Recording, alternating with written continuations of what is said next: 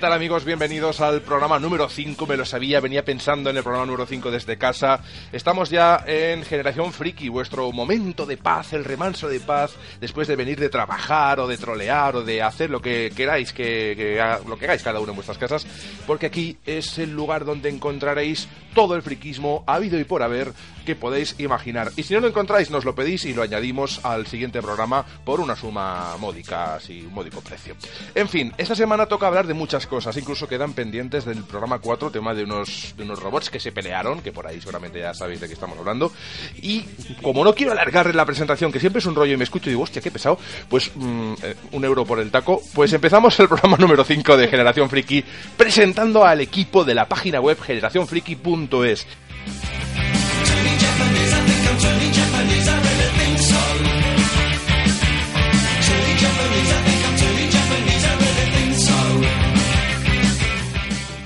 y ese equipo es nada más y nada menos que, pues está liderado por Susana Damarela. Bienvenida. Pues hola capa. ¿Qué tal? Un placer estar aquí una semana más, ya a tope, a tope preparada de cosas. ¿Viste los, los eh, robots estos dándose leña? Por supuesto, ha sido una de las cosas de, esta semana el combate de robots gigantes y, lo he añadido a mi lista de cosas que contarte de lo que he hecho esta semana, no te digo más. Ah, perfecto, pues ahora te pregunto, vamos a saludar al resto del equipo y volvemos luego con Susana para que nos explique largo y tendido todo lo que ha hecho y demás. Adri, ¿qué tal? ¿Cómo estás? Pues bueno, muy bien, capa, hola, ¿qué tal? Y pues ya te digo, yo he tenido una semana muy, muy, muy ajetreada, por desgracia, no en plan friki, sino en plan mal. pero, pero bueno. A veces va ligado, ¿eh? siempre está bien variar. Plan friki y mal puede estar junto, ¿eh? O sea, sobre todo si, lo asocias a ligar, o sea, plan friki, plan mal y ligar puede ser el desastre definitivo de, nuestras vidas. bueno, pasamos con Pablo. ¿Qué tal, Pablo? ¿Cómo estás? Hola, Xavi. ¿Qué, tal? Pues nada, muy bien, tío. Aquí he tenido una semana yo también algo liadilla, pero bueno, vengo con ganas a hablar con vosotros. Decir a la audiencia que el programa es un poco como la terapia, ¿eh? para que todos eh, venimos con depresión y salimos contentos y, y así es algo peor, ¿eh? pues yo salgo bien, yo salgo contento, la verdad. ¿eh? Empezamos así un poquito renqueantes, venimos de trabajar, lo que sea, y salgo del programa que vamos, que, al menos un par de horas me, me aguanta el cuerpo. Pues volvemos a Susana. Susana, vamos a preguntarte, ¿qué has hecho esta semana? Y pues... voy a preguntarte qué llevas puesto. Y no tiene connotaciones eh, extrañas, es porque con el tema del cospleo, del cosplear, pues es lo que tiene. muy decepcionada estoy con esa, con esa anotación tuya. pues nada, he estado buscando un cosplay para llevarme al Halloween en Japón y he tenido que desechar el que se suponía que era más fácil, que es el de Shampoo de la serie Rama, porque no quería dejarme aquí los bomboris, así que me lo he puesto hoy que lo llevé en un salón del manga de Barcelona y en un Japan Weekend hace como cuatro años, así que así como en carnavales en Madrid y le sigo teniendo cariño. Y que debe ser cómodo para estar en casa, ¿no? Zapatilla. Pues te, estoy odiando con esta costumbre, que lo sepas, pero mm, tengo que decirte que voy descalza. Ah, bien, bien. Muy bien. eso, eso lo he mantenido, es solo el, traje. ¿Y qué has friqueado esta semana? ¿Qué has tocado por ahí? ¿Qué has visto? Pues, pues sobre todo, ya ves, preparando el viaje a Japón, así que me, ha dado por ver la primera temporada de Ramma. Eso sí que es friquear, ¿eh? que te pregunten qué has friqueado y me voy a Japón es incontestable. O sea, no te puedo argumentar nada. Si fuera un chico diría, me he sacado la cola y voy a decirlo. Pero bueno. Y nada, preparando la colaboración con Amazon, despidiéndome del StarCraft por unas semanas, viendo el combate de robots gigantes y ya en la recta final de la cuarta parte de, de la novela Millennium, que se llama lo, lo, que no te mata te hace más fuerte. si te, están, llamando de frikilana diciendo que no abuses, que luego para el siguiente programa no vas a tener nada que decir y, claro, estamos hablando de un 100 sobre 100 y el próximo todo este por debajo del 95 no vale. no, esta novela ha sido como, como un mantra para mí, para esta semana que he estado tan agobiada de trabajo, ¿sabes? Se llama Lo que no te mata te hace más fuerte. Después de eso, ¿qué te puedo contar? Te puedes ir a Japón, ya tranquila. Pues Adri, sé que lo de Japón es compartido, pero vamos, dime algo que, no sé, que no nos dé envidia tanta. Di que has estado ahí jodido. Ah, no, no, lo que, gripe. Lo que te voy a decir te, te, va a dar muy poca envidia, ya que me he pasado prácticamente toda la semana metido entre código, Java, Android Pero bueno, sí que me ha dado tiempo a friquear un poquito. Eh, he estado jugando a una cosa un poco rara, pero es eh, la edición completa que ha salido ahora de Roller Coaster Tycoon, que es un es un juego de simulador de parques de atracciones que Sí, tiene señor. ya sus tiene ya sus 12 o 13 años y ha salido ahora una reedición que recopila las dos partes con todas sus expansiones y tal y y está muy guapo. No han, no han tocado nada, o sea, es exactamente el mismo juego, pero todo recopilado y bueno, pues he estado echándole unas partidas a eso. No está nada mal. Oye, ¿y qué llevas puesto? Porque la semana pasada recordar que Adri venía de Montaraz y venía de estar montaraceando por ahí, o sea, matando Es una orgía de sangre, de sangre y vísceras de orcos. Pues Y- hoy cambio el cambio el registro totalmente y vengo en honor a Visceral Games, vengo vestido de Isaac, el Ostras. protagonista de Dead Space. Ahora os explicamos para aquellos que viváis en Marte qué ha pasado con Visceral Games, pero seguramente ya lo sabréis antes de que lo digamos. Pero en fin, pondremos una velita por ahí en su honor. Eh, Pablo, ¿qué tal? ¿Qué has friqueado Bueno. por ahí? Confiesa sin miedo.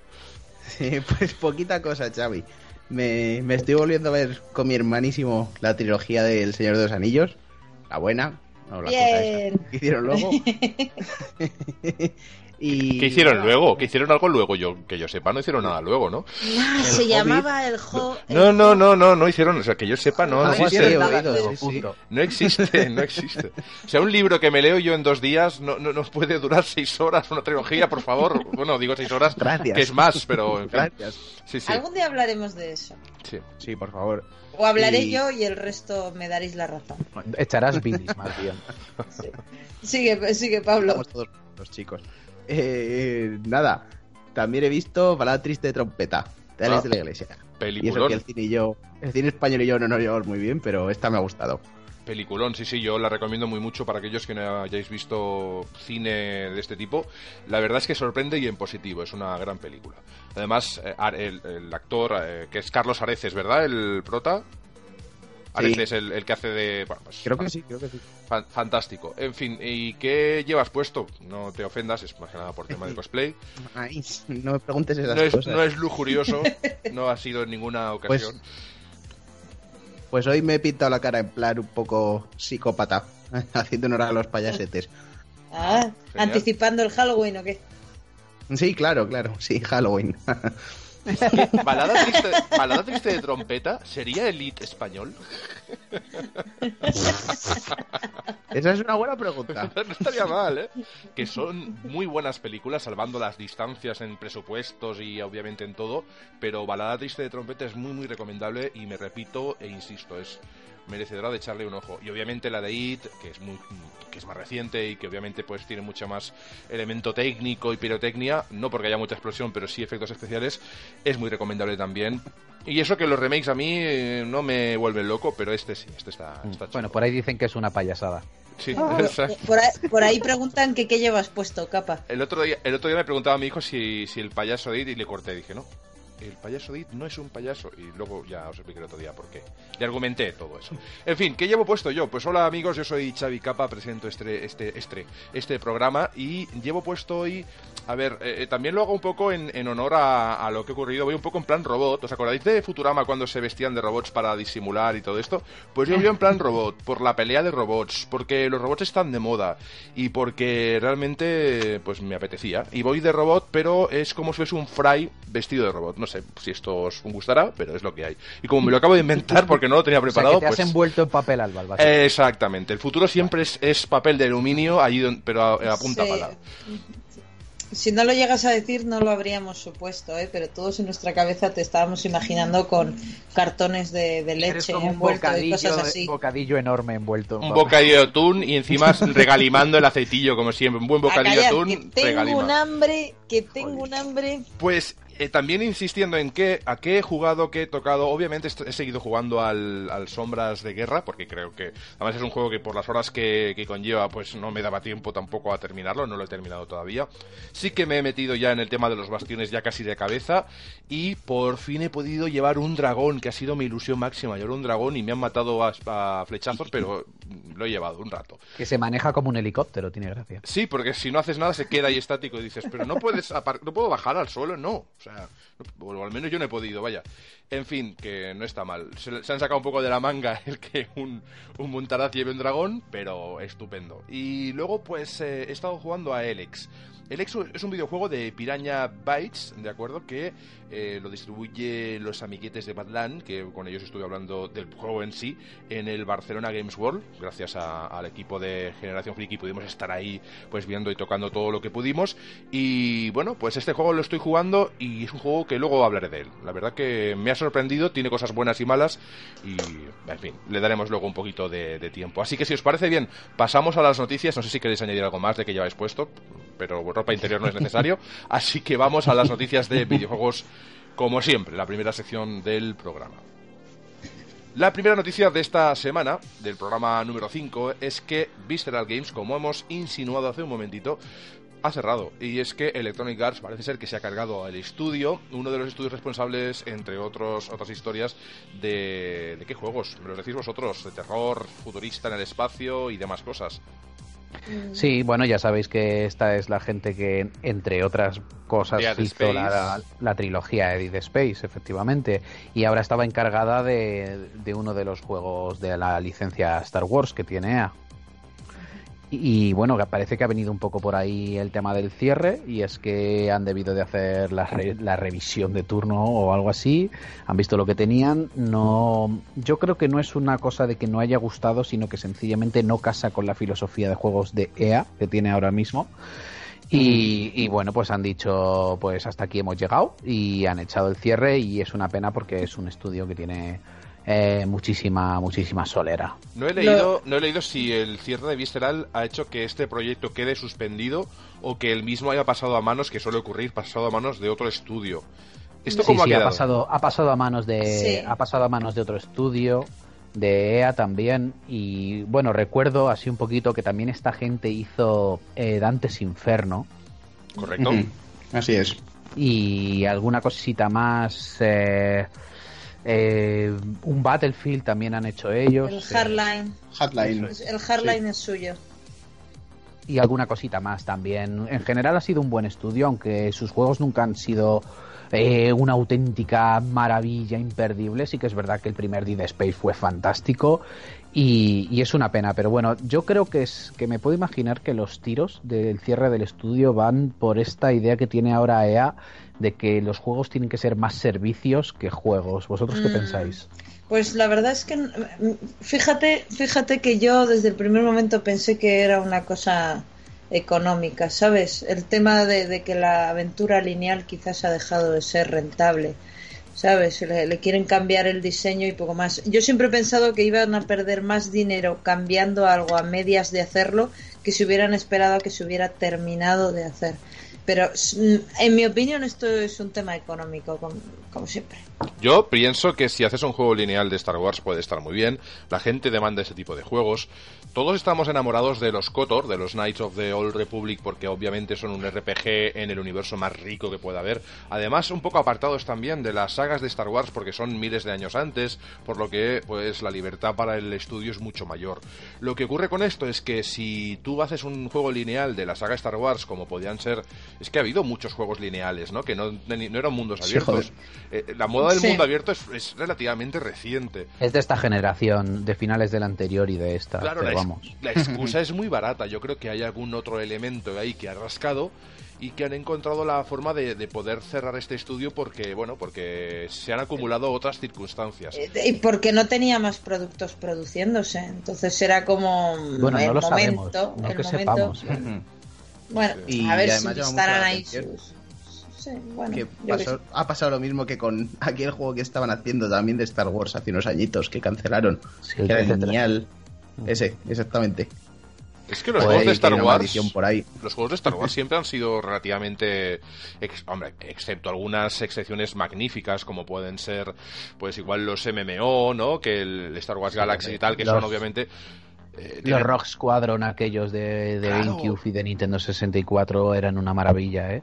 De todos modos, eh, Star Wars ha tenido sus.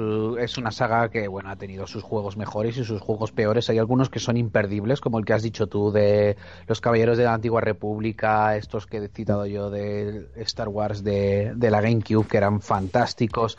Hay por ahí cosas muy chulas, el Super Star Wars de la Super Nintendo, si quieres que nos vayamos más para atrás. Sí, sí. Pero yo donde, donde estoy viendo más el problema es que parece que EA eh, está viendo ahora los videojuegos como algo más a largo plazo que una aventura de, 10 horas. Que te lo pretenden vender como inacabado para que tú lo puedas completar con DLCs, que es básicamente el concepto que tiene ahora EA y, otras empresas. Efectivamente, y luego también el, lo que quieren es meter esta filosofía de juego, mm, digamos que te da muchas, muchas horas, como han hecho, por ejemplo, con eh, como se ha hecho ahora con Shadow of Mordor, que es un juego que incluso aunque acabes la campaña, todo el tema de la, toma de los castillos y tal sigue funcionando, incluso se añaden cosas nuevas. Porque es un sistema infinito, pero es trampa, es decir, me explico, en un mundo en el que, es, que es circular, es un sistema infinito. No, no es que esté mal, pero realmente es un mundo abierto en el cual sí que es verdad que no acaba nunca, pero es porque es un círculo, o sea, tampoco te va a aportar nada. No, de, repente no va a aparecer ahora una nueva rama de la historia y te va a sorprender, no, no, va a ser pues que son los bastiones y más bastiones y más bastiones y hasta que mueras, bastiones.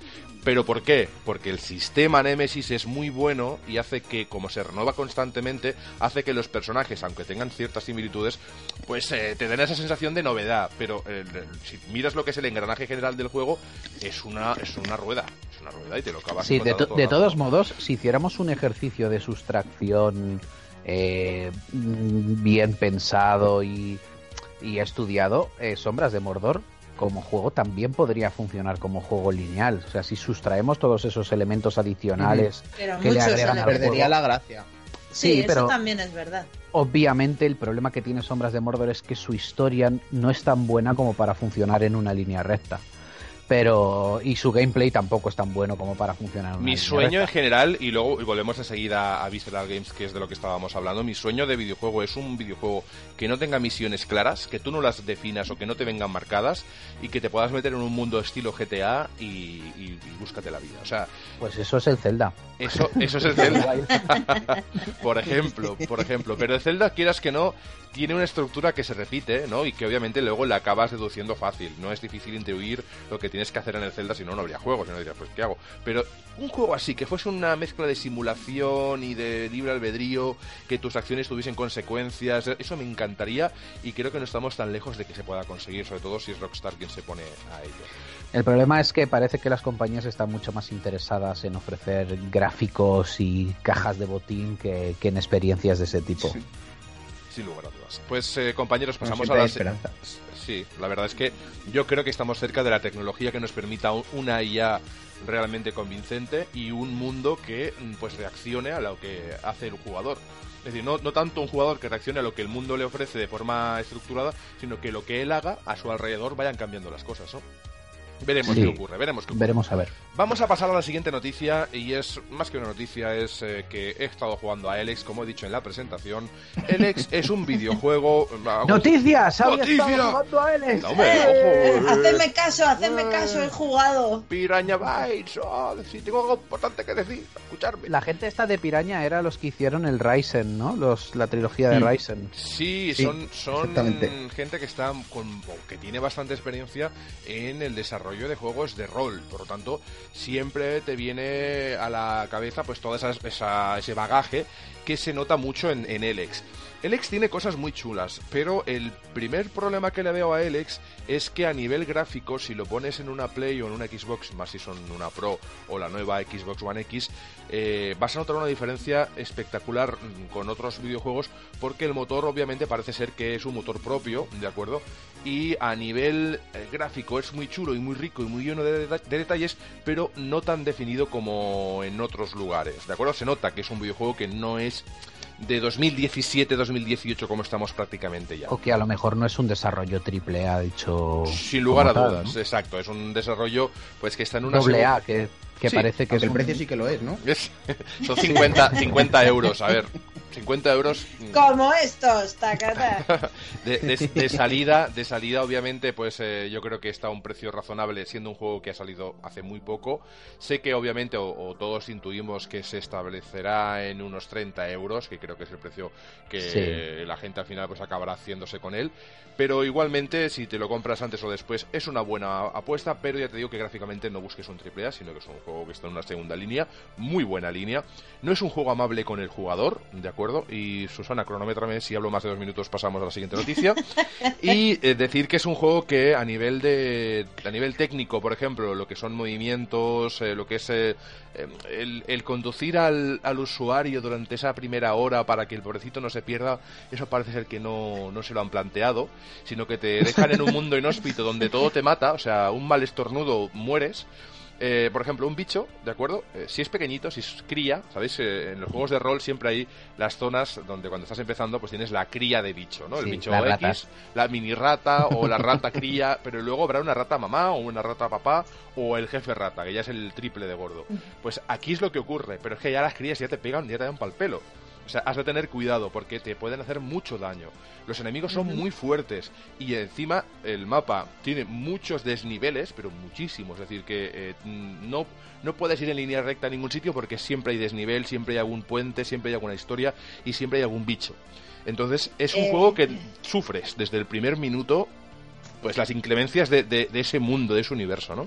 Eh, yo jugué a los yo jugué a los piraña, o sea, puyo a los piraña, a los Ryzen. a los piraña. Me, me, parecían geniales los juegos en cuanto a la inmersión en el universo que, que creaban, porque eh, tenían una causalidad bastante interesante. Todo lo que hacías, bueno, no todo, pero sí muchas cosas de las que hacías sí tenían un reflejo claro en el desarrollo del juego, ya sea a nivel de historia, a nivel de gameplay, eh, se notaba y me imagino que este Elex será igual. De todos modos, una de las cosas que me parece genial es que parece que empieza a haber un resurgir de los juegos de clase media, por llamarlos de alguna manera. Estamos viendo cosas como Alien on Mayhem, como este Elex, como eh, incluso Evil Within, que no, no lo llamaría un juego de triple A de primera línea. Mira, macho, no puedo con ese juego, ¿eh? De verdad. ¿No has jugado al 2? Yo tengo es que me da miedo. Ah, claro. Ahí está la gracia, Susana. A, mí las cosas que dan miedo, pues me dan miedo. Hombre, Entonces no... Pienso, pienso que son una gama de juegos que, desde PlayStation 2 no los vemos. Parece que en Play 3 solo existían o los AAA o los indie. Parece que llevamos unos años un poquito en esa tendencia. Y está guay que volvamos a ver este tipo de desarrollos que sin ser AAA son juegos que merece mucho la pena Hombre, a mirarlo. Evil Within yo lo consideraría, sobre todo por todo el apoyo y obviamente la inversión que tiene detrás, un AAA. Obviamente en, una, en un rango distinto a otros AAA más famosos, porque obviamente el género terror tiene sus pros y sus, contras, porque hay quien es más aprensivo y no lo compra y ya está, pero como juego y todo lo que habrá costado y presupuesto del que habrá, por que habrá disfrutado. Sí, quizá, tengas, quizá tengas razón. ¿Sabes qué pasa? Que hoy en día los... Eh, juegos como Destiny, Sombras de Mordor o Red Dead Redemption 2 tienen unos presupuestos tan eh, que, que, obviamente dejan los presupuestos altos, como decir Evin Within 2 eh, los dejan como a nivel del betún, ¿no? Yo creo que Alex habrá sido un presupuesto muy ajustado, obviamente, porque se nota, pero tiene muchas cosas muy chulas, tiene muchos elementos del rol que están implementados ya desde el principio, el desarrollo de personaje, no lo creas, es decir, que el personaje es el que es lo que tú luego puedes añadir ciertas cosas, puedes también añadirte a facciones o incluirte en facciones, eh, al unirte a esas facciones tú consigues eh, pues ciertas ventajas o poderes que están asociados solo a dichas facciones, las hay que tienen poder mágico, hay otros que son unos drogadictos, lo dice tal cual, son adictos a, al Elex, porque el Elex es un elemento nuevo y son adictos y con ello consiguen poder poderes, historias, y otros que son anti-Elex, que solamente luchan pues con lo que con armas eh, artesanales. Entonces, eh, eh, quiero hacer una pregunta, Capa. es que, bueno, sí, hemos dicho que, que era pues apocalíptico y todo eso, y yo es que no sé mucho de este juego. yo quería saber que eh, ¿qué tipo de posapocalíptico es? O sea, el Pues, típico de sí. ¿qué, qué pasó para que se acabase el mundo? ¿Agua, tierra? No fuego? es, no es el mundo que tú conoces. Corazón. no, no es la Tierra, ¿de acuerdo? Es, es, un, es un universo distinto. Es, es, es un universo que no tiene nada que ver con el que conocemos. No es la Tierra, se le parece, pero no lo es. Entonces, eh, aquí lo que ocurre es en un planeta que parece que estaba desarrollado con tecnología y demás, pues un meteorito impactó contra el mismo, un meteorito Ah, vale. totalmente relleno, cubierto o, o- o totalmente eh, hecho de Elex, que hizo que pues contaminó el planeta. Es decir, hizo Ah, que vale, vale. es una una- matización, nos quería interrumpir, pero me gusta empezar por las cosas. El Elex es un elemento que parece ser que contamina la- el agua, la tierra, todo lo que le rodea, pero al mismo tiempo también se le puede se puede aprovechar para conseguir poderes o incluso pues para curar o para tecnología tipo armamentística. Pero Vale. mal refinado o mal usado hace que la gente se vuelva loca o incluso para aquellos que están en contacto permanentemente, incluso con un contacto controlado, hace que su humanidad se vaya perdiendo poco a poco, es decir, que se vuelven insensibles, se vuelven más fríos, más distantes. Y los que se vuelven ya monstruos son aquellos que obviamente pues eh, han sido totalmente imbuidos por esta por este elemento extraño. En fin, es un Vale. juego que es tiene un control un poquito Adorable. tosco, un poquito tosco porque no acaba de ser un control de un motor gráfico como se- puede ser un Unreal o otros a los que estemos acostumbrados. Entonces, eh, me gustaría ver, es decir, no voy a desmerecer en nada el trabajo de Piraña, yo creo que es un juego que le tenéis que dar una horita, dos horas de prudencia, o sea, no tiréis el ordenador por la ventana o, o la consola por la ventana, aguantar porque empezáis siendo muy flojitos, no sois fuertes, el combate es muy difícil o complicado, un golpe te puede dejar fino, entonces aguantar esa hora ir fortaleciéndoos, ir subiendo de nivel, hacer las misiones que tengáis cerca en esa primera instancia y luego ya iros atreviendo progresivamente con todo. Eh, lo que es el material, por ejemplo, la armadura y todo, eh, te condiciona que hagas un montón de misiones previas, por lo que tampoco es amable en ese aspecto.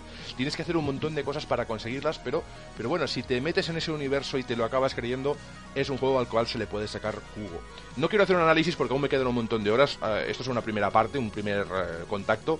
Pero deciros que está chulo mm, y me encantaría ver un trabajo de la gente de Piraña eh, con un motor gráfico tipo Unreal, porque yo creo que podría ser algo extraordinario y escandalosamente brillante y bonito, porque ya Pues lo hacen bien. que eh, esperemos que puedan hacer lo que Alex venda mucho y que lo Sí. próximo que veamos sea algo de este tipo, ¿no? Sí, sí, un triple A de esta gente puede ser maravilloso porque todas las connotaciones tipo RPG con esta tecnología entre retro y futurista y tal, me encanta cómo está ambientado. No es un juego que te dé nada fácil y, en fin, lo dejamos estar, pasamos a la siguiente noticia. Esto ha sido un primer contacto, lo pondremos luego, primer contacto con el ex. Y pasamos a el próximo 27 de octubre eh, MGE, que ahora no sé qué siglas son porque me has pillado un poco así. Madrid Gaming Experience. Ahí estamos, que me pilla lejos, que yo estoy en Barcelona. ¿Qué esperamos? ¿Qué esperáis, compañeros de la Madrid Gaming Experience?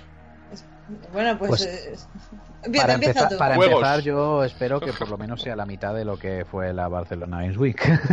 Porque la verdad es que el último año que fui, o sea, el año pasado, eh, estuvo un poquito echada a perder con respecto a años anteriores. Eh, Sabéis que hubo hay un rifirrafe con los organizadores que los organizadores de las primeras Madrid Gaming Experience fueron los que ahora hacen la Barcelona Games Week.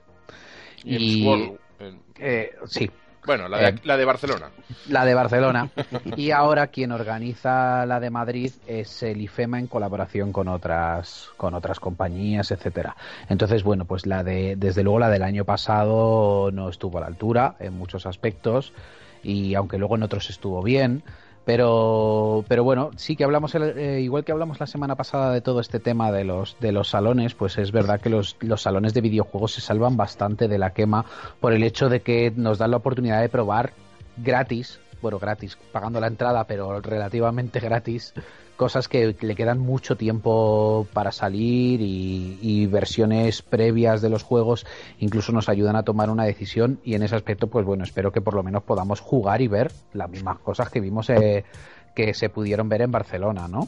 Sí, yo lo que espero realmente es que no haya que haya más eh, variedad. Había demasiado de eSports y, y, y prácticamente era todo el LOL. Sí, es verdad que Todo, había, mesas y mesas y mesas de bueno, había LOL muchísimo y- eSports, sí. Por lo Sí, visto tienen Dragon Ball, eh, no sé cómo se llama, Fighter Z. Z Fighter, sí. Fighter Sí. Z, sí. Que le tengo ganas. Mm. Bueno, eh, esta la- este lo, lo vas a cubrir tú, eh, Pablo, así que suerte con ello. Yo, so- Esperemos que yo- no, claro, yo solo te digo, mm, ve primero a todo lo que mm, parezca chulo, aunque no te guste, y luego ya ve a lo que te guste. Hay que priorizar. Hay que priorizar. Sí. Hombre, desde luego la del año Ah, pasado, ese. la del año pasado, una de las cosas que no moló nada es que eh, las compañías de hardware estaban, había como una especie de supremacía del tema de las compañías de hardware y allí estaban con todas exhibiendo ordenadores de 2.000 euros Eh, funcionando no, con el LOL. No, no me refería a eso, no me refería a Eso no eso. No, no, mira, Pablo, es que te, te lo tengo que matizar. Mira, eh, había, Matiza, mm, matiza. había, había cosas en plan experiencias eh, para, para jugar, ¿no? La típica de, de los pues virtuales, realidad virtuales, y, y podías ahí tener tu- tus dos minutitos de, de jugar a algo, ¿no? Eh, pero había tantísima cola, tantísima cola, que recuerdo que había, carteles que ponían, como en el parque de atracciones, de eh, desde una hora desde aquí, Bueno, dos horas favor. desde aquí, tres horas desde aquí. Era exageradísimo. Pues eso, Entonces- eso lo hemos dicho muchas, muchas veces. Deberían dar una, una especie de lista. No, daban, daban números. O sea, al final Ah. acabaron dando números, pero, pero claro, entró, entró un, realidad, dos, seguramente. un 2% de la gente. Claro, Sí. claro. ¿Sabes? No, yo fui el yo fui el día de prensa y pude porque lo que tenían sobre todo más interesante era todo el rollo de la PlayStation VR el año pasado que estaba saliendo y la verdad es que el día de prensa sí que pude probar cosas pero luego estuve el día siguiente también y es lo que exactamente lo que dice Susana o sea era imposible echarle el guante a nada. Estaba todo petado y lo, a lo único que podíamos jugar era pues a LOL al LOL en ordenadores de 2000 pavos pues si ya va a 60 frames por segundo con todo al máximo en un Madre mía. en una Raspberry Pi 3, pues imagínate cómo irá. A la velocidad de la luz. Acababas, sigo- acababas antes de empezar a jugar. O sea, tú estabas- empezabas a jugar y como ibas tan rápido, ya habías Mm. acabado, ¿no? Tu, tu yo del, del futuro venía y decía, no, ya No está, ya he acabado. jugar, Sí. Bueno, Y tenemos... y fíjate que aquello era grandote, porque estamos hablando de dos pabellones del IFEMA. O sea, no era solo Sí, uno, eran, era- eran dos. Que mal. yo no sé si eran, no sé si eran los más grandes, pero vamos, yo me paso media vida en el IFEMA. Es que la Y- gran, la gran tarea te- pendiente de estas, de estas ferias, tanto en Barcelona, Madrid o donde sea, es que cuando tienen cierto éxito, el administrar la afluencia masiva de usuarios es una prior- debe ser una prioridad. ¿Por qué? Porque es cuanto más cómodos están tus usuarios, más va a poder crecer la feria. Y Sí. eso Totalmente. conlleva nuevas eh, ideas para que las colas no sean tan lamentables. Claro, o, la- o lo haces más grande o, o le destinas más días. Hay algunas ferias que ahora ya no duran solo viernes por la tarde, sábado y domingo, sino que, que se están haciendo de cinco días. Igual, igual esa es un poco la idea y tú, tú reservas para reservas un, tu día y tu hora para, para jugar a cosas que sabes que es que todo el mundo va a querer Nintendo jugar a ellas. puso, puso como cinco máquinas más seis solo de Mario, ¿de acuerdo? Había una en la que había una cola individual y otra que englobaba o aglutinaba las cinco o incluso más porque te estaban las pantallas de televisión y luego Ajá. podías jugar en mini pantallas en la Switch propiamente dichas, eh, por lo que se sumaban mínimo dos o tres más, creo que eran dos o tres. Es decir, que tenías un montón de consolas y la cola iba rápido, es decir, eran cinco Ah, minutos por pues, persona eh, y demás. Más todos los puestos de Nintendo de juegos pues- individuales. No, en este el caso, en este caso se lucieron. El año pasado aquí en Madrid eh, se lucieron. Te, tenías un, nah, unas cuantas consolas para, para jugar al Mario Kart 8, al Smash Bros, pero na- nada más, nada más. Sí, ya no- si querías tener si querías tener experiencias con Mario, te tenías que ir a la zona retro. En fin, yo creo que para acabar lo, lo que yo dije Esto puede ser muy sexual eso. ¿eh? Sí, sí, un poco ¿Qué os siniestro. pasa, enfermos? No, no, perdón. perdón. eso, eso va a ser eh, la idea definitiva para cuando Nintendo saque la VR. Madre, ¿quieres ver lo que hay debajo de la gorra de Mario? Sí, esa experiencia. experiencias con Mario. Meteros en la alcantarilla los dos, Me, ya. me veo la cara de Mario pixelada y, y explicando ahí cosas escabrosas. En fin. No, las, las zonas retros, eh, las zonas retros son una de mis zonas favoritas en, en estos sitios y la gente les suele hacer muy poco caso. Es una pena que el Parlabytes mm, este año haya sido su último año porque de verdad que suelen ser de, de lo más agradecido. Aquí hay que reconocer Pero- y bueno. agradecer el tema de Barcelona, Retro Barcelona, de hecho, que estaba Mm. a reventar de gente. No sé si, bueno, de hecho visteis todas las imágenes con aquella pantallaza jumbo jugando a la gente como a 20 metros, porque si no es que te dejas los ojos, eh, a, las tortugas ninja, y es que estaba, todo lleno de gente, la gente viendo todo, jugando a las arcades gratis, pasando la tarde con padres e hijos, es decir, que realmente la Retro Barcelona... Pues en Madrid era la zona más vacía con diferencia, por Pues es, es un acierto que en la Barcelona Games World haya Retro Barcelona, es esencial. Bueno, quizá para, para cerrar les diría sí que me gustaría mandarle un mensaje, me gustaría mandarle un mensaje a los, a los encargados de marketing de todas estas eh, compañías de hardware. Y es que, eh, por favor, League of Legends no es un representativo de la potencia de vuestros ordenadores. Gracias. Es, un, es un... Así te escuchan, Adrián. Es un halago. O sea, cosa buena. Sí. Pues están cosa buena cosas buenas. Pues si os parece bien, pasamos a la siguiente sección. Esto siempre va por secciones. Hemos ya agotado el tiempo de videojuegos. Oh, falta que uno así en grande. Oh, qué lástima. Oh. pasamos entonces a cine y series con una primera noticia. Vamos a ver, tenemos ya en ciernes, que está en camino, que cae ya, estamos a, día 23, día que se graba el programa, y el día 27, que no queda ni una semana, nos viene ya la segunda temporada de Stranger Things. Que os pregunto, ¿la liberará completa Netflix? Espero que sí. Eh, bueno, todo de golpe es mucho mejor. Sí, por eso. Ya está. Ocho capítulos yo estoy, un poco fastidiado. ¿eh? Yo estoy un poco fastidiado porque nosotros nos, vamos a estar en Japón. O sea, bueno, fastidiado relativamente, vamos a ver. ¿Dónde está el Lo ahora? ¿Tenéis Netflix? pues podéis conectaros a ahí. No me dais pena ninguna, ¿eh? Os conectáis, a, os conectáis a un wifi japo ahí tomando noodles y ya está. El año, el año pasado cuando, cuando estuvimos en Japón, eh, cuando llegábamos al, al hotel, eh, creo que me daba tiempo a ducharme antes de caer inconsciente. Creo. Creo que algún día me dormí en la ducha, no sé. No, hay opción de ver Stranger Things, pero espero que espero que lo, metamos en el siguiente programa. Aún así, aún así le, tengo muchas ganas a la temporada. Seguramente lo que haré es vérmela toda del tirón, que es como estas cosas eh, no sé si desde, luego, en el próximo podcast, mejor. Sí, en el próximo podcast cuando preguntes qué, qué, qué, he hecho, ya te lo voy a adelantar. Ver Stranger Things.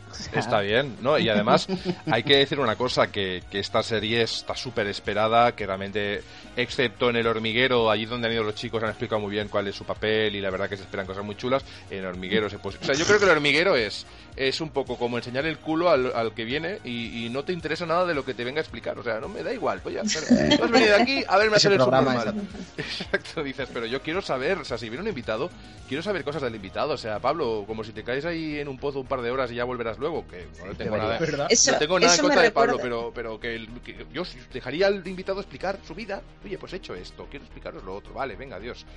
Ya está. Yo para que saber más de que a quién le gusta o, que le pregunte algo guarro a la actriz de turno, el, el presentador, pues a mí me da igual, no sé. ¿Lo, estás diciendo por Stranger Things? No, por Pablo Motos y lo bien que se cubre de Joder, es que... Vale, supongo, supongo que como no veo la tele, pues no, no estoy al tanto. Hubo, yo, una entrevista muy chunga, ¿eh? a, Pensaba que te referías a Stranger Things por, por, el, por la entrevista que me hicieron a mí. Ah, es verdad que te hicieron una entrevista en la, en la radio. Claro, adelante, cuéntalo. Me, interesa mucho más que, el hormiguero. Sí, sí. Que Pablo me, estaba perdiendo muchísimo, ¿no? no Yo qué sé, ya, ya veremos cómo. Debería colgarla. Tengo, tengo el archivo que me mandaron eh, los de la COPE. No sé, es, no me acuerdo ahora qué programa era, pero nada, me, me entrevistaron allí como, como a Generación Friki en general como pues especialistas en Stranger Things. Especialistas en Stranger Things. sí, es que me lo, nos pusieron así, que fue como... Puede ser pues, nuestro nuevo eslogan. de repente no entraba en la camisa, ¿sabes? Y yo, oh, lo estoy hinchando. ¿Quiere usted un especialista en Stranger Things? Llame a Generación Friki. Claro. ¿A quién vas a llamar? ¿Qué esperáis de la segunda temporada de Stranger Things, teniendo en cuenta que en la web generacionfriki.es ya se evaluó, ya se analizó esa primera temporada buenísima? Extraordinaria, con detalles de los 80 fantásticos. Yo ya, desde la partida de rol, comiendo pizza ahí en el sótano, ya me pareció magistral. bueno, acabas de reflejarte rolero así. Sí, soy muy rolero. De hecho, Capa, Capadocius, es del juego de rol Vampiro la Mascarada. Si, no, si os suena chino, no os importa. No, o sea, no, sois- yo, le- Bueno, yo tú- sa- yo tú- sabía de dónde venía. Yo sabía Bueno, está, estás años luz de saber lo que significa Damarela. Pero bueno, volviendo a Stranger Things. Oh. Ve- vais siempre por detrás del ritmo. Esto tenemos que poner algún guiño para que todos hagamos el ruido a la vez. Un, pron- un- un pronto haremos alguna mesa de con, con ruidos de estos así en directo, que esto estará muy bien. Ay, sí, ah, pero en plan, en plan organillo de como el de Ross Geller de Friends, ¿sabes? Exacto. Algo así. Que sea. Badum. Bueno, ¿os acordáis que hablábamos de Stranger Things? A mí me Sí, gusta sí, yo solo cosa. cosa esa, sí. que, que dejan muchos cabos sueltos al final de la temporada y que solo espero que todo se quede como un poco más atadito cuando termine la segunda. Ya está, ya he dicho mi frase. Está Bueno, hecho yo- con idea, creo, ¿eh? Yo creo que al final lo que hacen es soltar muchas opciones El en la primera. este que dicen Sí.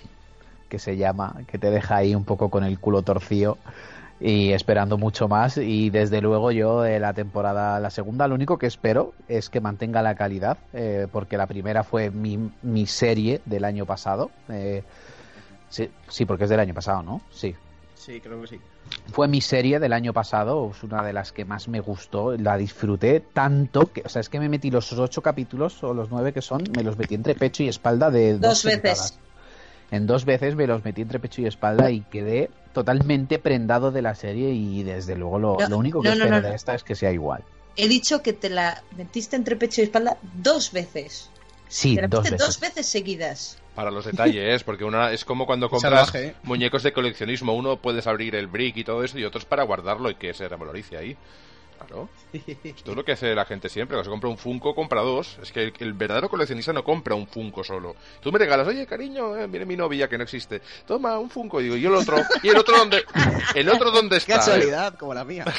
¿El otro dónde está? O sea, me regalas un Lo Funko, ¿dónde está el que tengo que abrir? Porque si me regalas uno solo, este no lo voy a abrir. Este es para guardar. Obviamente. Muy ¿Cómo mal, lo muy mal, abrir? muy mal. Y ya, no, ya por eso no tengo novio. ¿Por qué no? ¿Por qué Mira, no? yo no me he comprado nunca un amigo precisamente porque los... ¿Un amigo? o sea, sí, los... Por favor, La regaladme un mitad amigo. no se puede comprar. No, me refiero a las figuras estas de Nintendo, Cierto. ¿sabes? Eso. Eso, en, pues en no. el AFNAC había ¿En colas cada vez que venían figuras de amiibo, ¿de acuerdo? Que eh, yo creo que duraban los muñecos en la estantería dos minutos porque no se habían enterado que estaban. O sea, Sí, sí, pues a mí me encantan los amigos, o sea, me encantan, pero nunca me he comprado uno precisamente porque no sabría si abrirlo o no. sí, exacto. O sea, Vaya dilema, básicamente, fíjate qué, qué idiotez, pero yo, o sea, imagínate, me lo compro, Eso es muy, muy tú, me lo, muy de me lo compro y lo quiero abrir, lo quiero abrir, pero no lo puedo abrir. O Pero es que luego no los puedo. empleados de AFNAC, así como los empleados de muchas tiendas, amigos, que os dicen que no hay el juego de turno, que no hay la figurita de turno, que no... Se lo quedan ellos, que lo sepáis, son ellos, Ah, que se lo quedan. sí, sí. Si asaltaseis la tienda, abrieseis el, el- el almacén y, y- y voy a generar aquí disturbios, pero da igual. Y, contra- y- y lo tienen ahí, es suyo, se lo han guardado para comprarlo ellos. Es así, Sí, hombre. sí. Yo no puedo culparles, Xavi. Hombre, tú lo has hecho yo también, pero bueno. Vale, Ay. vale. Que adoramos Stranger Things y esperamos que sea absolutamente genial esta segunda temporada. Sin soltar spoilers de la primera, sí, exacto, lo comentaremos en el próximo programa sin soltar spoilers de la primera parte, pero es verdad que ya en el tráiler de la segunda hemos visto a Tulu ahí, o sea, en plan buen rollo, pero aparte de eso, pues veremos qué ocurre. Yo yo he visto a Tulu, yo no sé quién quién es ese, ese O ser, el primo de Tulu o, algo así. Exacto, sí, sí. o el Octopus Garden de los Beatles, pero algo es. Está ahí y tiene tentáculos. Eh, pasamos a la siguiente noticia porque creo que ya Stranger Things, como viene ya, vamos a volver el próximo programa imbuidos por la energía de, este, de esta serie tan maravillosa. y ¡Del. Demogorgon! Ah, ahí está.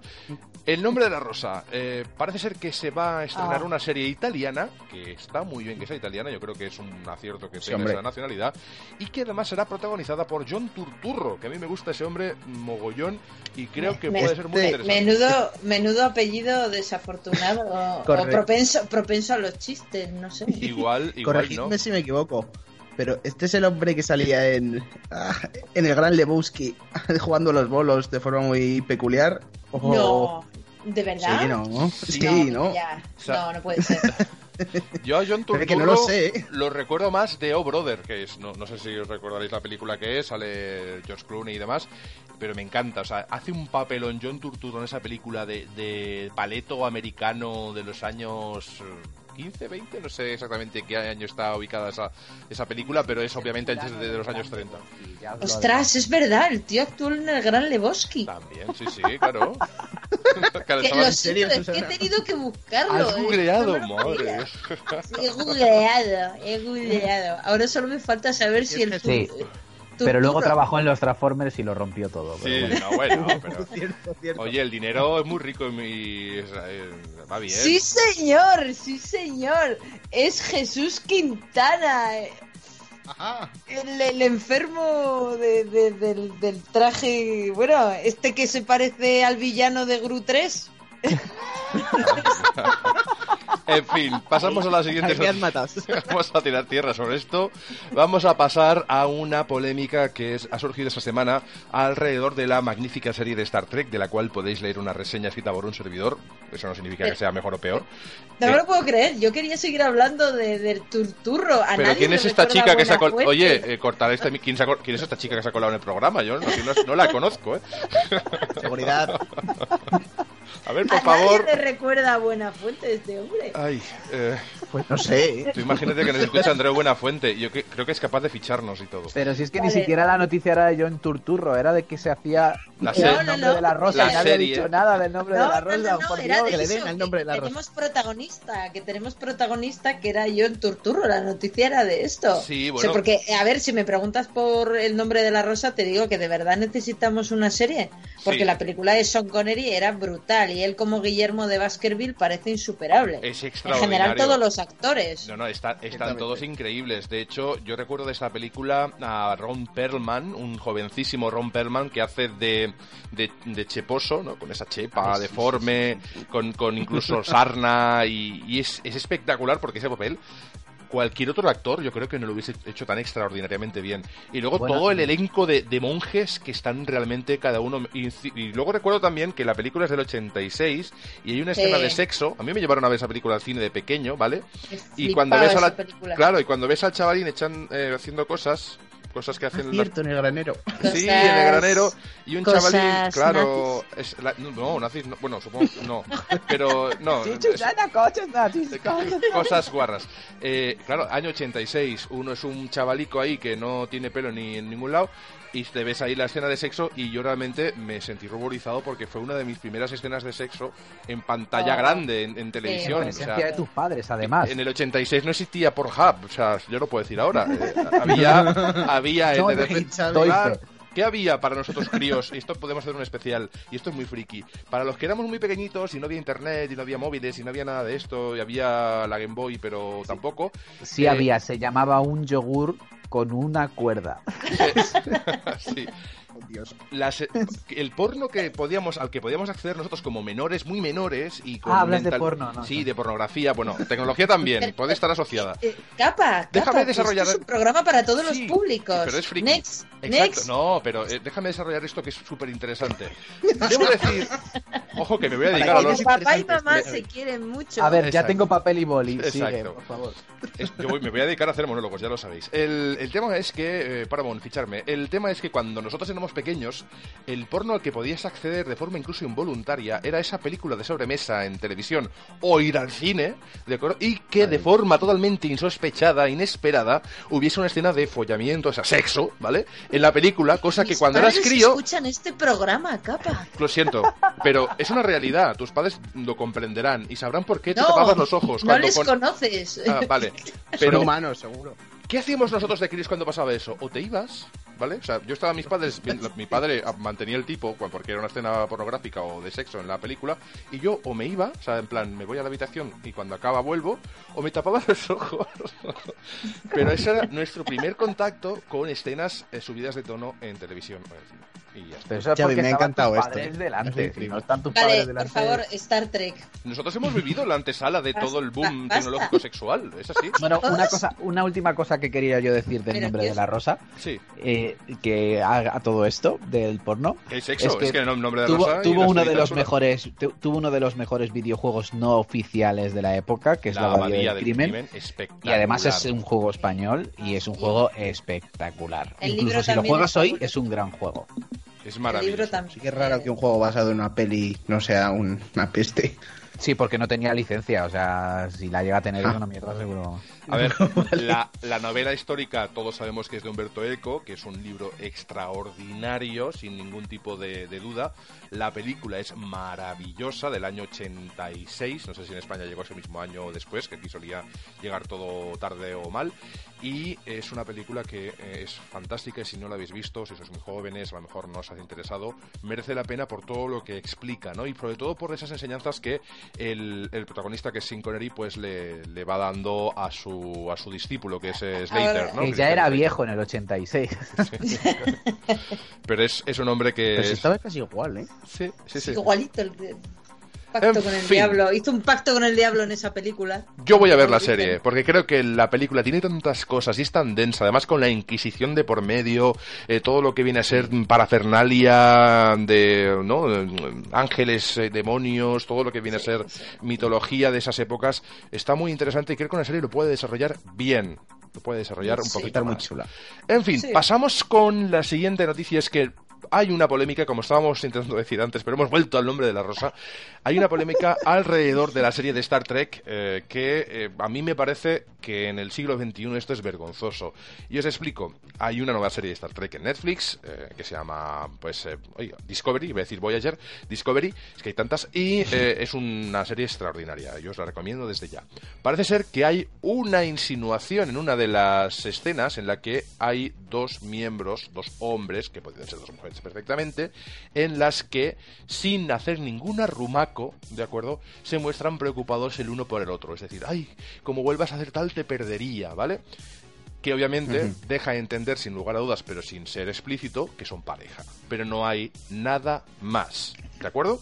De acuerdo. Vale. Eh, nos encontramos con que de repente los estamentos más puristas o los seguidores más puristas de la serie consideran eso que, eh, pues eso, que, que es faltón, que no debería darse y que una pareja homosexual no tiene lugar en Star Trek. Y yo me pregunto, si es el futuro, y ahora hay parejas y es lo más normal del mundo y lo debería ser desde mucho tiempo atrás, porque es algo malo en el futuro, ya que Star Trek en muchos aspectos ha sido el precursor de tecnologías que existen hoy en día, ¿no? Eh, la verdad es que esto es un, un poco confuso. O sea, estamos hablando de homosexualidad en series de estas. Eh, la- eh, creo recordar que la serie de Farfly lo tenía y, oye, funcionaba estupendamente. Aquí se O sea, unen eh, extraterrestres con seres humanos, tienen sexo. Sí, o sea, sí, Spock claro. A ver, es un híbrido. sí, sí es posible que si la serie no lo necesita, sí que sea algo propagandístico y por lo tanto no solo no sea necesario incluirlo, sino que además sea malo.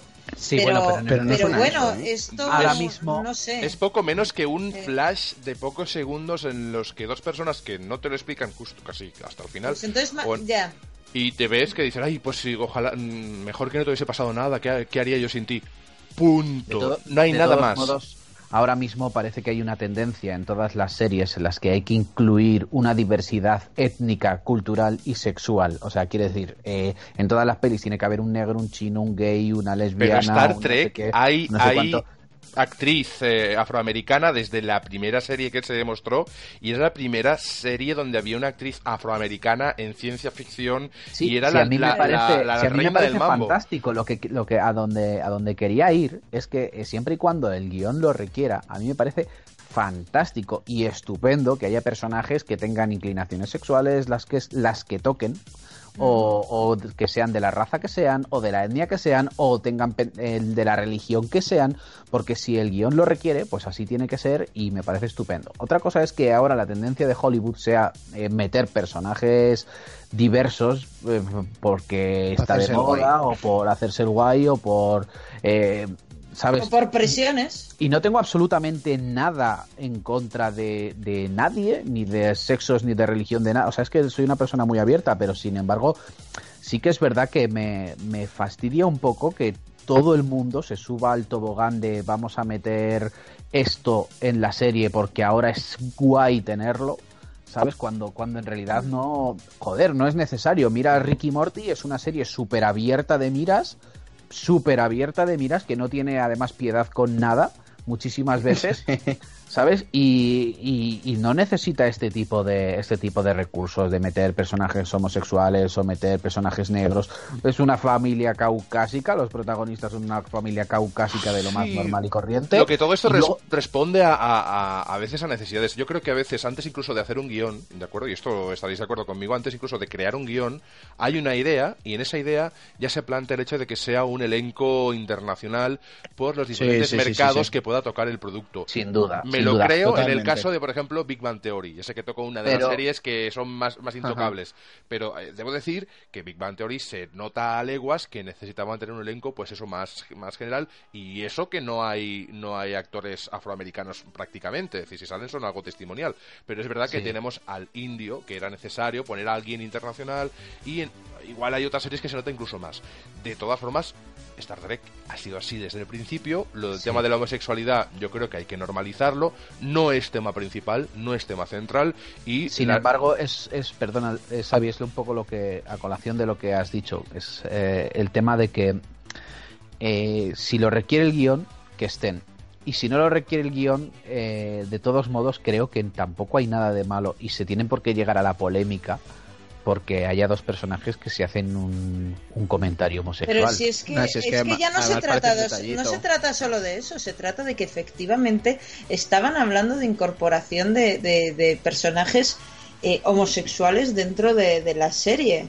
¿Sabes? O sea, que los va a ver y van a mantener eh, una, una relación. O sea, que decir, yo, yo ya lo he leído, que, que va a haber dos personajes que no, no sé qué papeles tienen, pero sí que los van a tener. Uno es doctor y el otro es jefe de investigación o tema de tecnología. El, caso, el caso es que el propio George Takei, que, que en la vida real es gay, sí, activista. claro, cree que poner al personaje de Zulu, que tiene una hija, como homosexual en estas nuevas sagas, es un error. Pero es muy raro, ay, muy raro, es muy, es muy normal, pero porque, porque estás cambiando el rol de un papel que ya está establecido. Es decir... Claro, por eso te digo, si está justificado, yo es que estoy con Adri, si está justificado, perfecto, pero si es porque, uh, ¿qué vamos a hacer si no ponemos un personaje gay? Se nos van a echar en, se nos van a echar encima, lo mismo que, oh, es que si no ponemos un chino.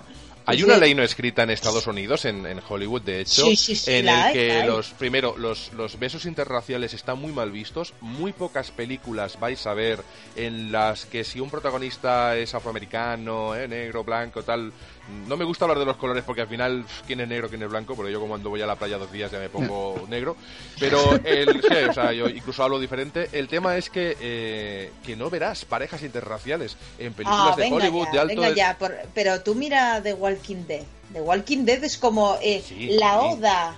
La oda al interracial. Pero no estamos hablando, pero no estamos hablando del cine de Hollywood de más alto standing. ¿eh? Walking Dead está muy bien, pero yo qué sé, yo veo Yo Robot, por ejemplo, en la que eh, Will Smith es el super protagonista y, está a poco de, irse a la cama con, la, con una de las chicas, no recuerdo el nombre de la actriz, pero bueno, es americana, y no lo hacen, no hay beso, no hay nada, y dices, pero ¿cómo puede ser?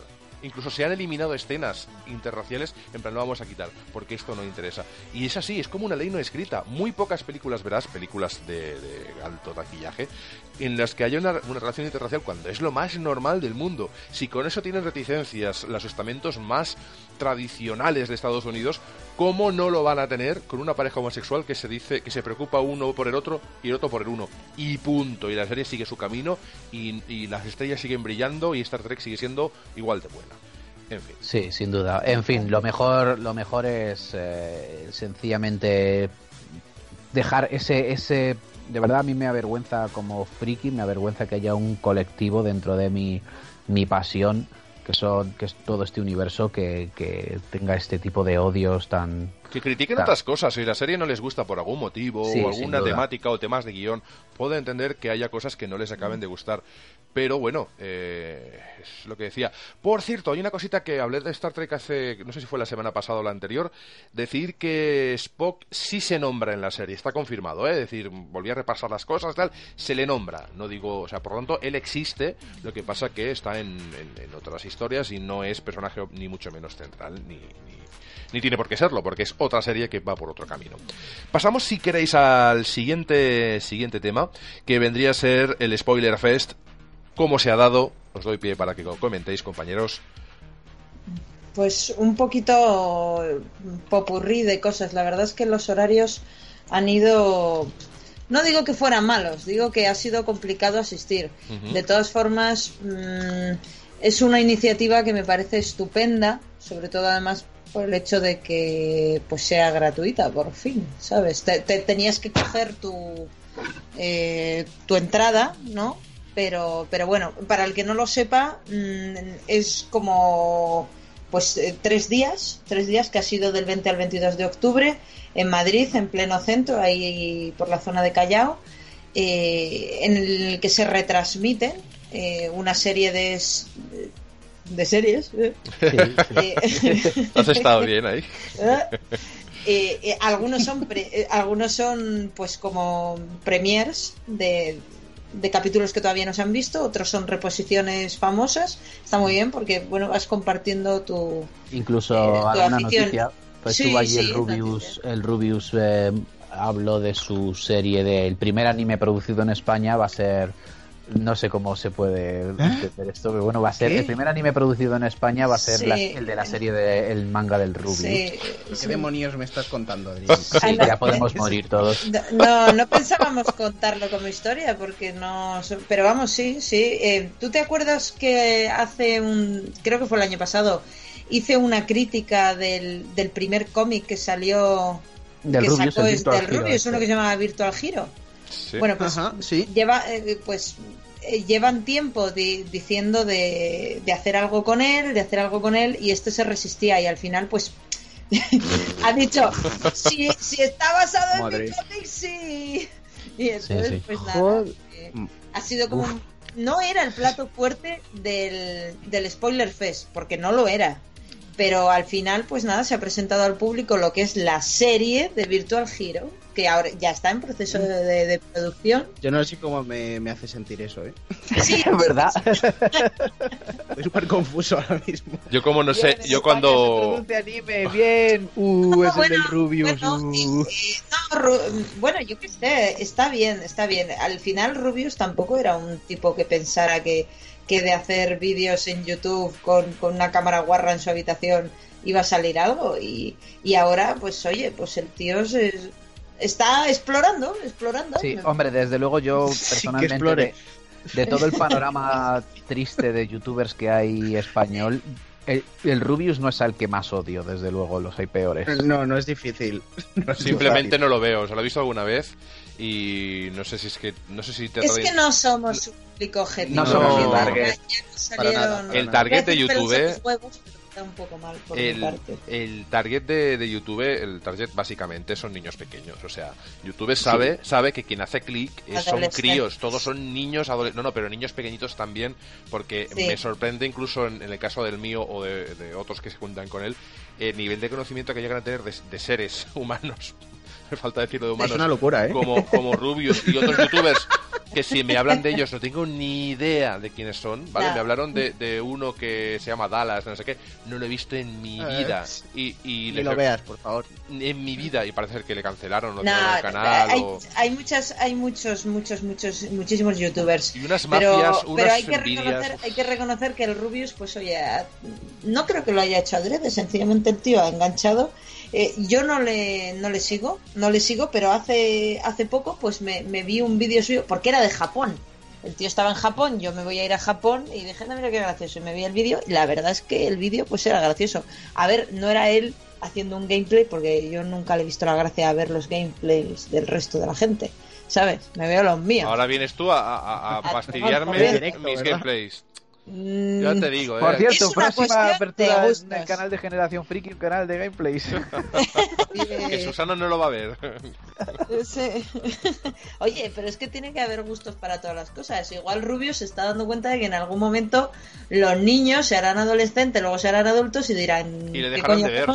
Claro, y le dejarán de ver. Niños pero vendrán otros niños. Sí, la que seguirán al futuro, al tío de... La cosa es que por lo visto de lo remarcable del, del Spoiler Fest este es del anime del Rubius. el plato principal. En fin, y la noticia venía con algunos subpuntos, eh, con otros festivales que se han sucedido o que van a sucederse, como son el Marbecom, el Festicomic y los nombres que complicados, oye, Festival del Cómic, al final hacer un... Pero Marbecom es Marbella Comic, o sea que tampoco... Marbecom, el, el Comcom y el, el... No, no, no, el Comic Con, esto Que miren el calendario de la web, que miren el calendario de la web y ahí se enteran de los sí, Sí, eso, eso es muy importante. Tenemos en Generación Friki, intentamos, intentamos porque es bastante difícil en realidad, llevar al día un calendario en el que recogemos no solo los lanzamientos de los juegos más importantes y los estrenos de las pelis más importantes dentro de nuestras temáticas, claro, eh, sino que también intentamos pues darle cabida a todos estos, todos estos eventos y, y tenerlos en el calendario para que si os interesa eh, que podáis acudir, pues que sepáis dónde es, cuándo es, incluso los precios de las entradas, si tenemos la información, suelen estar siempre en el calendario. Y con el tema de los juegos, igual, eh, tenéis las fechas de lanzamiento de las cosas más sonadas y las pelis, los estrenos, pues que si Star Wars, que si no sé qué, pues las pelis que vienen siendo de nuestros géneros, así más frikis, también están disponibles en el calendario para que no os perdáis nada. Sin lugar a dudas, Generación Friki tiene, tiene esa vertiente tanto de festivalera como de estreno como, decir, un poco pues también preparándose el mes para que podáis estar al quite de todo lo que va a llegar, ¿no? Spoiler Fest, Marvecom, Festicomic, para mí son nombres que todo, todo lo que pase el com voy a hacerlo al final un capacom también para hacer un cómic, un cómic mío, como el Rubius, pero no va a leer nadie, lo era un amigo o dos o mi hijo, pero oye, yo seré feliz. Eh, ¿Queréis comentar algo de los siguientes eventos que he comentado, que he dicho? Sí, claro, a ver, el Salón del Manga de Barcelona eh, y la Madrid Game Experience, a todos los oyentes, recordaros que, bueno, si vais a ir allí, estáis cosplay y os cosplayáis, eh, haceros fotos con nosotros para que las saquemos en las galerías y eso sobre todo, y os saludarnos. Saludar. Yo voy a ir de paparazzi ¿eh? especial. Yo voy a ir de, claro, musulmán. Claro, capa, capa, va a estar en el Salón del Manga de Barcelona eh, y Pablo va a estar en la Madrid Game Experience y yo pues nuevamente nosotros estaremos en la Héroes en la Héroes Comic Con vamos ¿no?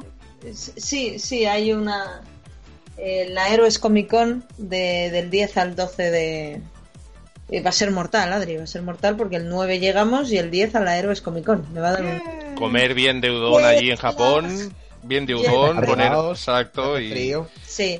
Bueno, y, eso traerme una chica japonesa para que yo la coja aquí durante un tiempo, que si quiere venir a ir a Barcelona va a estar totalmente atendida, matrimonio incluido, sin problema. Vale, yo se lo digo. Me, llevo, me llevaré un montón de fotos tuyas. Exacto, pero de las que se pueden enseñar. Que estas las dos semanas. pero Adri, las, que se, las, que se, pueden enseñar. No, pero un momento que hago este apunte. Las que se pueden enseñar. Las que voy vestido, no. Venga. Ah, las otras. Esas, las buenas. Las que tienes en el corcho de, de mandármelas al WhatsApp. Perdona, Susana. Hoy el bote, el bote de tacos y de chorradas se, se va llenar hasta arriba, ¿eh? Os pagáis el viaje a Japón, fíjate. Sí. No, solo comentar que durante estas dos semanas vamos a colgar bastantes menos cosas. Sobre todo vamos a funcionar eh, a través de Twitter, aunque con las horas cambiadas. Entonces, eh, pues sobre todo, si queréis seguirnos por allí, que de vez en cuando colgaremos fotos de, de lo que estemos haciendo pues a través de Generación Freak, arroba Generación Freak, o yo a través del mío, arroba Damarela GF, pues estaré colgando también. Acabo de abrirlo y digo, pues nada, pues voy a colgar ahí mis cosas de frikis, por si queréis seguirlo por allí. Pues hay que decir, para los que no, entrado, no se haya entrado todavía, que el equipo, digamos, lo que es el equipo fundador de Generación Friki se nos va a Japón y que va a estar allí pues japoneando y friqueando a tope. y, nada, eh, molaría que fueseis a Japón y estuvieses ahí eh, montaraceando, sería la hostia, matando orcos en medio de Japón. Pero eso, eso no va a ser así va a ser japoneando y la verdad que me dais muchísima envidia de la sana, sana, pero no tan sana, ¿eh? Me, jode no ser yo el que va para... A mí de la mala. De la mala, ¿eh? De, ojalá no pudiera ir y, me fuese yo por, por no poder ir. No, es broma. me alegro muchísimo de que vayáis, de que disfrutéis de todo el mundo, ese universo que es Japón. Y oye, yo me comprometo algún año a ir porque, porque me hace mucha ilusión y porque me quiero casar también. Entonces, pues me, vendrá bien ir para allí. ¡Oh, qué mono! oye, te voy a traer. vamos a estar en un templo que allí, una de las paradas del itinerario es un templo de por temas de matrimonio y tal. Te voy a comprar, te voy a traer un amuleto. Exacto, exacto. Imagínate ahora que. pero Adri, no, el Kiyu Mizudera lo vimos el año pasado. No, no, no, pasamos, pasamos por uno que está en las lonjas. Sí, sí. Ah, es como en Las Vegas, ¿no? Que te o sea, que hay sitios para casarse y luego está en Las Vegas que puedes casarte con, con Elvis, ¿no? Hay diferentes niveles. Va a ser un poco raro yo llegar allí y decir, por favor, señor Buda, una novia para mi amigo. Pero bueno, yo... A ver, el problema no es una novia para mi amigo, que parece una película, de hecho podríamos hacer incluso una serie, sino que el... una serie... ¿Cómo conocí a la madre de... ¿Cómo, ¿Cómo convencí a la, a la mujer de mi amigo? Sí. Eh, el tema es que no es tema de ligar, sino porque, porque realmente, fuera de la broma, esto es todo, entenderlo en tono de coña, es sarcasmo y demás. No necesito temas de ligueos a distancia, pero es que yo estoy enamorado de la cultura japonesa y, obviamente creo que las mujeres japonesas con esa, esa ese sentido de la tradición, ¿no? Y ese, mm, sobre todo, saber estar de puertas hacia afuera, porque luego cuando las conoces a, tanto a ellos como a ellas, son gente súper cachondos, es decir, que no sorprenda que, a ver, no se dan besos por la calle, no se cogen la mano, bla, bla, bla, bla. Luego cierran la puerta, se toman una cerveza y están colgados de la lámpara, o sea, es fantástico. y es. lo que me encanta de esa cultura, ¿no? Que, tienen esa, ese equilibrio entre la cultura y tecnología, entre la tradición y, y que hay mucha gente que también tiene un punto de vista muy social pero mm, están muy condicionados por el por las apariencias, supongo, ¿no? Porque es, es toda esa cultura. Por la educación, más que hmm. por las apariencias, es una cuestión de, buena educación. Están... Ya, ya, nos, ya nos podía venir a nosotros. Sí, están, sencillamente es, una, es una cultura que se basa en el respeto a los demás. Es por encima de todo el respeto a los demás y más, uh, más allá de... que nosotros. Sí, igualito. más, más allá del propio bienestar, o sea, ellos prefieren estar ellos incómodos antes que incomodar a otro y toda su cultura popular en general, su educación gira en torno a eso y por eso son por eso es un país tan, tan especial al que da gusto viajar por, porque te sientes como, te trata todo el mundo de una manera increíble, vamos, es otro planeta, desde luego. Yo lo que haré es, para, para mitigar la envidia que me dais, es volver a ver la de Lost in Translation, la película, y así al menos mis ganas se pasan un poco, porque si no va a ser muy difícil, ¿eh? Voy a desear, voy a desear que, que, necesiten a un, a un pasajero más que sea de Barcelona y yo me incorporaré ahí al viaje. En fin, no sé si queréis añadir alguna cosita más, porque yo creo que el guion de hoy ya lo hemos cumplido, con nuestras historias añadidas como siempre, que al final son los que son lo que le ponen un poquito de, pimienta a todo el asunto. Así que no sé si vamos a ir despidiendo, si queréis decir algún añadido, alguna historia que nos hayamos dejado en el tintero, redes sociales, detalles. Gracias a la gente que se descarga el programa, estamos empezando. Somos, como podcast, aún pequeñitos, porque estamos creciendo, nos estamos formando, pero queremos llegar pues a cada vez más gente y eso poquito a poco se va a ir logrando Así que aquellos valientes que me han incluso contactado, que no me conocían y que me han contactado por redes sociales y que creo que os han contactado todos vosotros también, dándoos feedback, que ha sido algo maravilloso, eh, diciendo que el programa está muy chulo. Ah, un detallazo. sé de gente que me ha dicho, no tengo tiempo de escuchar todo lo que escuchaba, pero me gusta que vosotros toquéis varios temas, que al final cuando cojo un podcast monotema me acabo cansando. Creo que el vuestro es una horita y poco y es el mejor. Y ese feedback, no puedo decir el nombre, Juanjo, lo siento, pero... Eh, pero muchas gracias, la verdad que es eh, muy bonito que nos escuche la gente y que nos aporte pues ese granito de arena con tanto cariño. En fin. Bueno, pues nos vemos dentro de eso. Recordar que no hay podcast en las próximas dos semanas. Que se van a Japón, se van a Japón, amigos. Se va, el siguiente ya nos iremos a, la, a mediados de noviembre.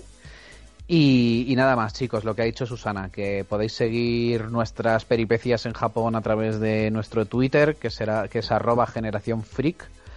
Y, y, ahí pues iremos colgando un poquito nuestras tonterías y nuestras cosas curiosas y sobre todo fricadas. Así que Susana, Adri, que tengáis un muy buen viaje hacia Japón, que disfrutéis muchísimo. Eh, si cuidado con Godzilla, ¿eh? Cuidado con. y, sobre, Y sobre todo, eh, si queréis luego traer la típica bolsa virtual de recuerdos que nos queráis traer aquí en el próximo programa, creo que va a estar muy bien. Esa sección la espero con muchas ganas. Ah. Esa de, tenemos una bolsita, aunque no exista de verdad, pero recuerdos, detalles, cosas que, os hayan marcado en este viaje. Que Lo vas a flipar. Estaréis como una esponja. Y Pablo, un placer tenerte aquí. Una lástima que no podamos incluirnos en las maletas de estos dos compañeros pero lo haremos. ¿eh? Nosotros, mm, cuando cobremos los cientos de millones que cobramos por Generación Friki, que nos deben por contratación exclusiva y todo esto, vamos nosotros. Sí, sí, Nos vamos, tú y yo vamos todos. Así que chicos, oye, qué nostálgico este final, ¿eh? me, está, me está costando. de todo porque no, voy yo a Japón. volver a hacer un hasta luego todos juntos porque siempre nos queda súper cutre. Sí, queda muy... Ah, que escuchas hasta el final del programa, ¡jo, increíble! Bueno, pues amigos, nos vemos la semana que viene, así que ya sabéis que esto es Generación Friki, programa número 5, y hablamos de lo que te gusta. Hasta, bueno, hasta la semana que viene, no, hasta la siguiente programa que será a mediados de noviembre con Japón ya conquistado por generacionfriki.es. Hasta luego. Hasta luego. I'd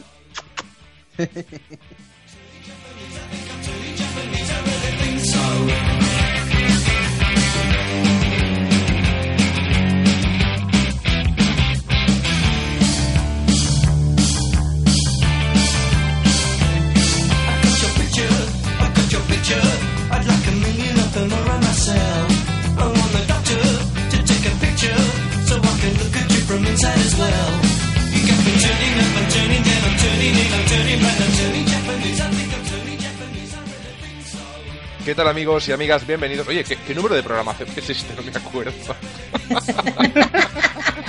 Está grabado ya.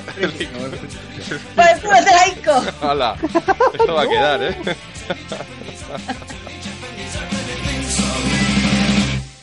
No sex, no drugs, no wine, no women, no fun, no sin, no you, no wonder it's dark.